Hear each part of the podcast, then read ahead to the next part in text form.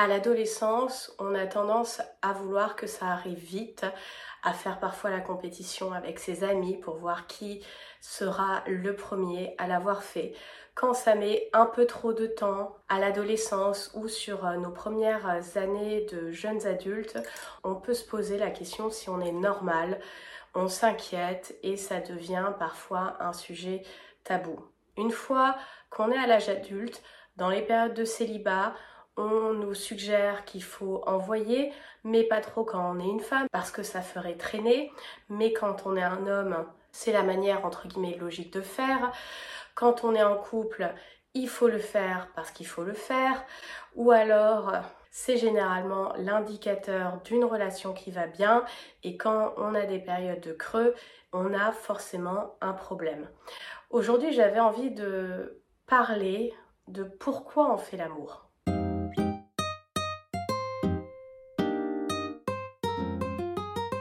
Bienvenue dans le podcast Âme. Je suis Sarah Zerbib, plaisirologue et psychologue.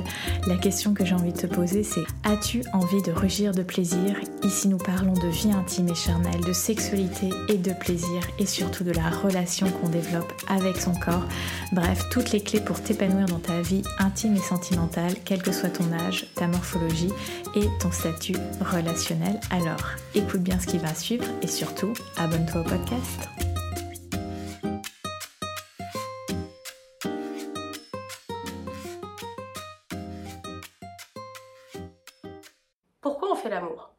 Je travaille dans le domaine de la plaisirologie, hein, ce domaine que j'ai inventé, c'est une question que j'ai tendance à poser à mes clientes, aux couples que j'accompagne, et les réponses sont toujours très intéressantes parce que elles n'ont rarement de lien avec l'essence même de faire l'amour. Comme je le disais en introduction, quand on est adolescent, on a tendance à vouloir faire l'amour pour euh, checker la case, pour se dire ça y est, j'ai passé ce rite de passage et je rentre dans la team des gens qui l'ont fait. Donc en fait, c'est vu comme un passage obligé, comme étant euh, l'indicateur euh, d'une transformation euh, de je suis un enfant ou une enfant à l'âge adulte. Et d'ailleurs, souvent dans les rom-coms, on voit cette scène où souvent la jeune femme qui a fait l'amour pour la première fois demande à ses copines est-ce que tu as l'impression qu'il y a quelque chose de différent chez moi? Donc on commence notre vie avec souvent, et ce d'autant plus euh, maintenant avec les réseaux sociaux, avec toute cette accélération euh, parce que les réseaux sociaux euh, nous donnent davantage d'opportunités, d'occasions de se comparer. On voit et on imagine ce que les autres font. Le porno mainstream fait partie du paysage, même si on n'en consomme pas, cette hypersexualisation est d'autant plus présente depuis quelques dizaines d'années maintenant. Donc finalement, quand on est ado, faire l'amour est souvent perçu comme un, devoir, comme quelque chose à faire, comme, euh, vraiment une mission à accomplir.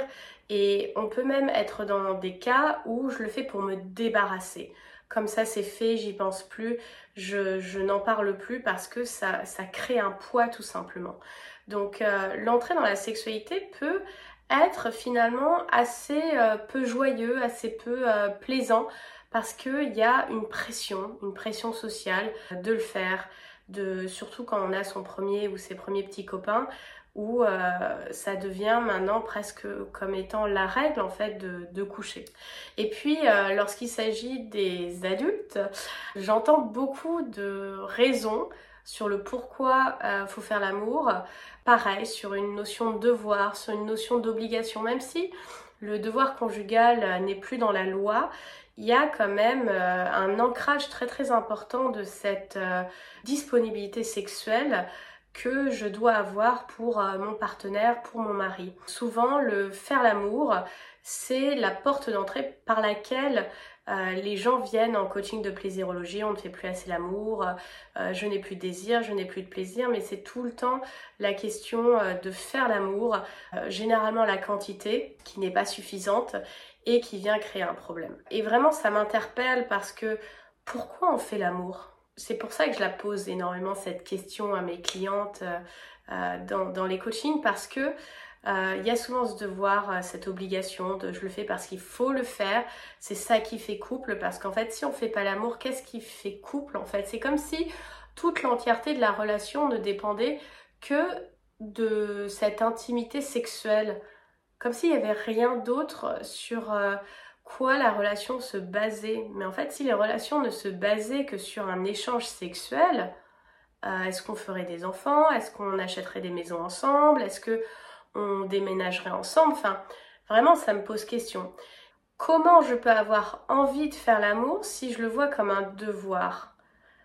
Alors, oui, ça peut être un choix que je fais pour euh, nourrir un certain aspect de ma relation, mais si je le vois comme une case sur ma to-do list, forcément je vais pas y aller euh, de gaieté de cœur, je vais le prendre avec de la lourdeur, je vais le prendre avec de la pression, je vais le prendre avec du jugement, je vais pas forcément apprécier euh, le truc, je vais peut-être me fermer à mon partenaire, je vais peut-être refuser de faire des choses parce que je veux essayer d'avoir un minimum de contrôle et de me dire que même si je me donne euh, et que je donne ça à l'autre, bon bah je donne pas tout parce que bah, je veux me protéger un petit peu. Il y a quand même une très forte pression, euh, qu'on soit en couple ou pas, à avoir une vie sexuelle active.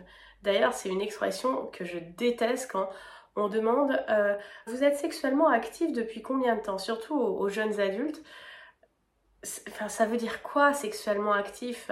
Ça suppose des relations avec quelqu'un d'autre, mais je pourrais être sexuellement actif avec tout ce qui est plaisir euh, auto-érotique, comme euh, je les appelle. ça vient vraiment mettre le projecteur sur les relations avec un ou une partenaire, comme si euh, cette sexualité était beaucoup plus importante, beaucoup plus valorisante par, bah, par la société tout, tout, tout, simplement.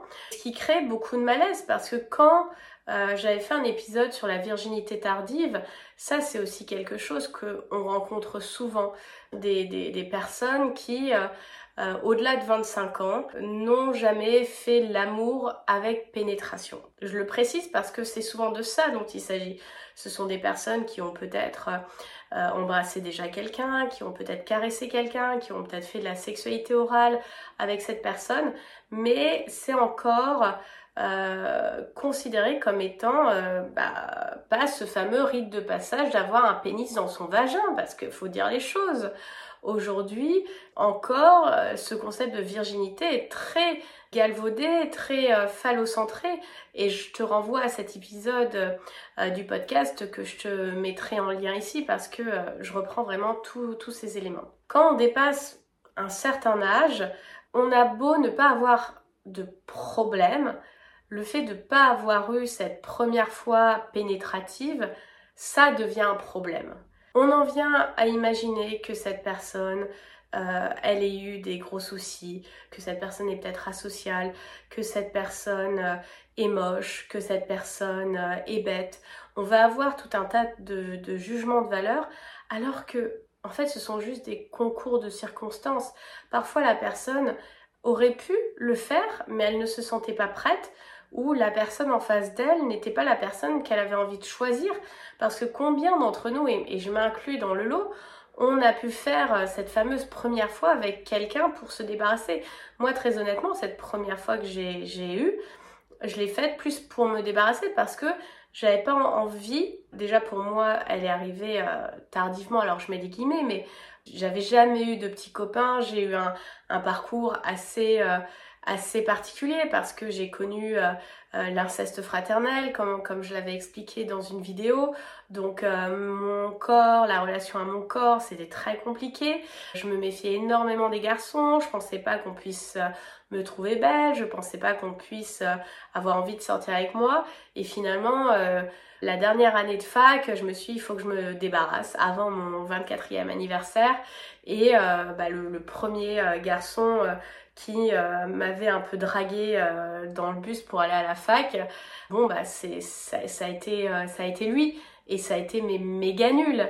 D'un côté aujourd'hui je le, je le regrette et en même temps je le regrette pas parce que j'ai fait ce que j'ai pu à l'époque et je me suis épanouie mille fois, un milliard de fois plus en faisant tout un cheminement personnel qui m'amène aujourd'hui à, à, faire ce podcast, à faire Amfauve, etc. Donc à la fois je regrette parce que la raison pourquoi je l'ai fait, euh, c'était une raison par rapport à une pression sociale, par rapport à checker justement cette, euh, box euh, et cette idée de je vais être normal en fait, je vais être normal. Par rapport à pourquoi on fait l'amour, il faut savoir, et je me suis documentée sur le sujet, parce que je voulais voir si c'était toujours d'actualité ou non, les, êtres humains font partie de certaines espèces de mammifères qui font l'amour pas que pour l'aspect euh, procréatif. Et euh, en préparant, alors je prépare plus vraiment le podcast, mais j'ai fait un petit check-up pour voir si cette, euh, ce postulat scientifique était toujours d'actualité. Et il s'avère qu'il n'est plus d'actualité. C'est-à-dire que aujourd'hui, les ethnologues, les scientifiques en sont venus à la conclusion que dans le règne animal, beaucoup et la majorité des espèces font aussi de la sexualité. C'est marrant parce que euh, quand c'est un postulat qui, m'a été partagé, je pense que j'étais à la fac, euh, c'est vrai qu'à l'époque, on parlait déjà des bonobos, des dauphins, de certains mammifères marins qui euh, faisaient de la sexualité parce que ça leur faisait plaisir. Il n'y avait pas cet aspect que procréatif versus les autres espèces où on supposait que essentiellement leur rapport sexuel se produisait au printemps, là où il y avait euh, toutes les parades amoureuses, la fécondation, etc. J'ai lu récemment et, je me suis arrêtée de lire parce que je me suis, euh, j'ai passé un temps énorme à vouloir me renseigner sur le sujet. J'ai lu que les hyènes avaient un clitoris. Et je me dis, bah alors, tous les êtres vivants, animaux qui ont un vagin, un utérus, est-ce qu'elles ont toutes un clitoris? Parce que si les hyènes ont un clitoris, c'est-à-dire qu'il y en a sans doute d'autres euh, espèces qui ont un clitoris en plus des femmes euh, humaines. Et, je me suis dit, waouh J'ai appris aussi que les écureuils étaient fans de masturbation.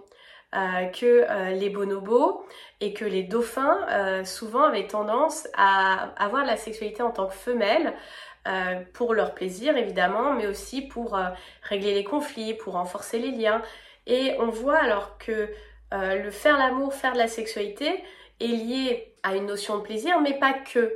Il y a derrière un aspect aussi régulation émotionnelle, régulation sociétale, et j'ai trouvé ça intéressant.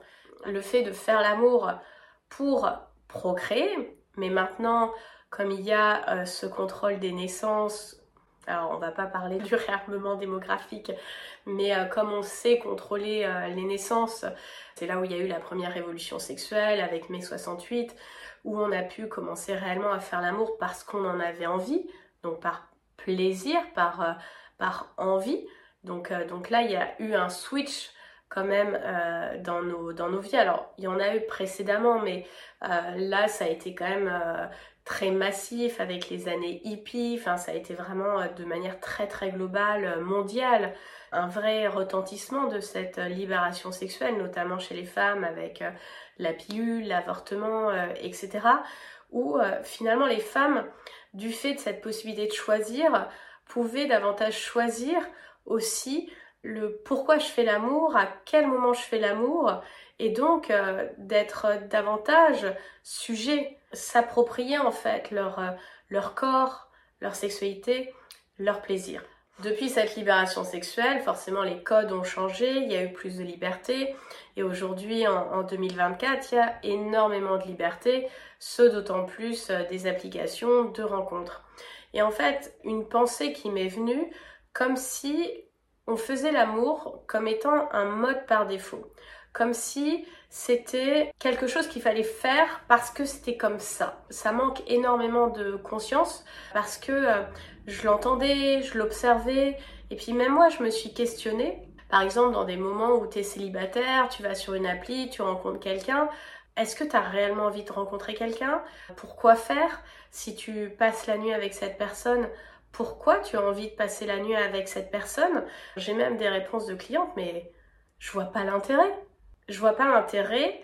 Ça m'a vraiment fait tilter où je me suis dit, si l'acte de faire l'amour, c'est pas la procréation, là on enlève la procréation, et que on est dans le côté euh, plaisir. Bah, si sa réponse c'est je n'en vois pas l'utilité, je n'en vois pas le sens, c'est que faire l'amour pour le plaisir n'est peut-être pas si évident que ça. Donc finalement, qu'est-ce que ça demanderait réellement de faire l'amour par plaisir, mais vraiment par plaisir, pas par euh, besoin? Alors je le rappelle, il n'y a pas de besoin euh, sexuel. On peut survivre sans avoir de rapport sexuel, mais pas sans respirer, pas sans manger, pas sans dormir, pas sans boire. Sans ces éléments-là euh, qui, permettent à notre corps de fonctionner, tu meurs. Mais tu peux passer 20 ans de ta vie sans sexe, ce sera peut-être frustrant, mais tu ne meurs pas. Il n'y a pas tes organes génitaux qui vont se refermer, la tuyauterie euh, restera euh, intacte. Donc si je décide de faire l'amour, c'est par choix et parce que j'ai envie de choisir le plaisir. Mais comment choisir le plaisir? Comment vraiment nourrir cette envie de faire l'amour? Par plaisir. Ça va demander quoi? Ça va demander, un, d'être en relation avec ton corps, quelle est la relation que tu entretiens avec ton corps? Quand je parle des sens, je parle évidemment du toucher, du goût, de l'olfaction, de la vue, de l'ouïe, de tout ce qui permet de créer de la texture, de, voir ton corps en, vraiment cinq dimensions. Et j'en rajouterai même six, l'aspect mouvement, kinesthésie qui est pour moi essentiel. Ça va demander de connaître aussi comment fonctionne ton plaisir, sans pour autant tout savoir de ton corps, parce que le corps est un terrain de jeu et j'espère que tu euh, l'exploreras euh, tout au long de ta vie et de voir comment ce terrain de jeu évolue, comment tes goûts évoluent. Donc, euh, donc ça demande finalement de connaître ton plaisir ou en tout cas de faire preuve de curiosité envers ton plaisir. Ça veut dire considérer que ton plaisir est aussi important, troisième point, parce que on a tendance souvent en tant que femme à prioriser le plaisir de l'autre, à d'abord penser à ce que lui kiffe et si je dis ça, mais non, ça va casser l'ambiance, je voudrais pas le gêner. Combien de fois tu t'es retenu ou tu n'as rien dit ou tu as fait comme si ou tu as simulé parce que tu n'avais pas envie que l'autre se vexe ou tu n'avais pas envie d'avoir une, conversation, etc. Tout ça, c'est en fait, ne pas prioriser ton plaisir, c'est de considérer ton plaisir comme étant secondaire, pas important. Et dès lors que tu le considères important, bah tu vas vouloir le magnifier, le sublimer, l'explorer, l'expérimenter. Quand on trouve quelque chose d'important, on va le mettre en haut de nos priorités dans la vie. Et donc, si pour moi, mon plaisir euh, charnel, euh, intime est important, je vais sans doute aller beaucoup plus souvent. Alors beaucoup plus souvent, chacun y met la quantité qu'il ou elle veut, mais en tout cas, je vais aller plus souvent à cette rencontre. Ça demande quoi aussi? Ça demande de connaître ces cycles de libido et de désir. Ça, à nouveau, j'en ai fait une vidéo sur YouTube. Tu peux aller la visionner, euh, les cycles annuels de la sexualité. Donc là, on est plus sur l'aspect euh, libido, de, savoir et de pouvoir être à l'écoute des signaux de son corps, liés à la biologie euh, de mon corps, et puis le désir, qu'est-ce qui vient réveiller mon désir, qu'est-ce qui va l'alimenter, comment je peux le cultiver? Et puis il y a aussi la catégorie de parfois on fait l'amour, et j'avais envie de le mentionner, pour répondre à certains besoins émotionnels. Je me sens seule, je vais aller faire l'amour, j'ai trouvé un, un plan cul. Je me sens triste, je vais aller faire l'amour. J'ai besoin de me sentir validée par l'autre je vais me trouver pareil, un plan cul. J'ai besoin de me rassurer sur ma désirabilité. Je vais me trouver un plan cul, un coup d'un soir. Je vais aller séduire.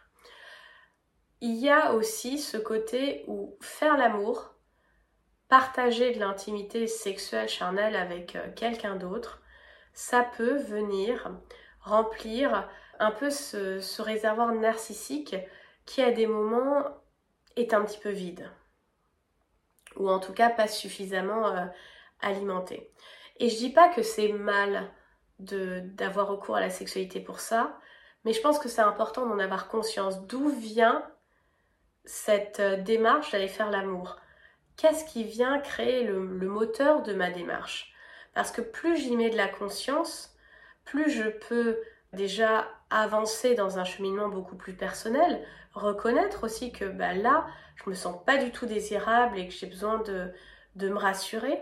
Et ça permet aussi de mieux euh, traiter l'autre, parce que même si on va pas lui raconter notre histoire dans le date ou dans XYZ situation, mais peut-être de faire preuve davantage d'honnêteté, que euh, cette personne on la reverra pas forcément, la remercier peut-être du temps qu'on va partager ensemble, et pas juste être focus sur son euh, entre guillemets besoin égoïste de se rassurer, de se remplir, de se sentir validé, de se sentir désiré, parce que l'autre va se sentir comme utilisé à juste titre. Et je pense que c'est important d'être honnête avec soi-même de, pourquoi telle démarche, pourquoi j'ai tendance à avoir recours au, sexe pour répondre à, à, ces besoins.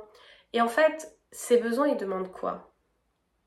Parce que ce d'autant plus avec les applis de rencontre où c'est très facile de, de swiper, de rencontrer 15 euh, personnes euh, en 3 jours et, d'enchaîner, d'enchaîner, d'enchaîner et d'avoir presque un, mécanisme, euh, comme je disais, on, peut être un peu addict, voire même carrément addict, et, et d'avoir toujours cette envie de recommencer alors que c'est pas forcément ce qu'on veut vraiment.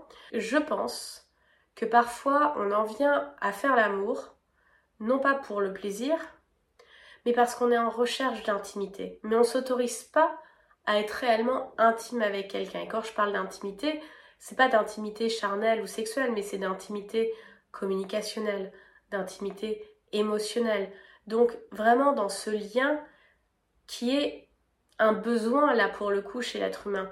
On peut vivre de manière euh, euh, ermite, anarchique, euh, sans avoir de lien, etc. Mais l'être humain, c'est un être fondamentalement social. Il a besoin euh, de, connexion humaine pour euh, s'épanouir, il a besoin de se sentir aimé. Et je pense que dans notre société actuelle, on utilise énormément le sexe et ce que j'appelle une sexualité d'ego. Donc, vraiment, c'est le, sexe dans, dans cet aspect où on n'est pas du tout en connexion avec l'autre, on n'est pas du tout en lien avec l'autre, on fait finalement l'amour avec soi-même dans le moment, on prend ce qu'on est venu prendre pour nous rassurer d'un point de vue narcissique, égotique, mais on n'est pas dans la rencontre de l'autre.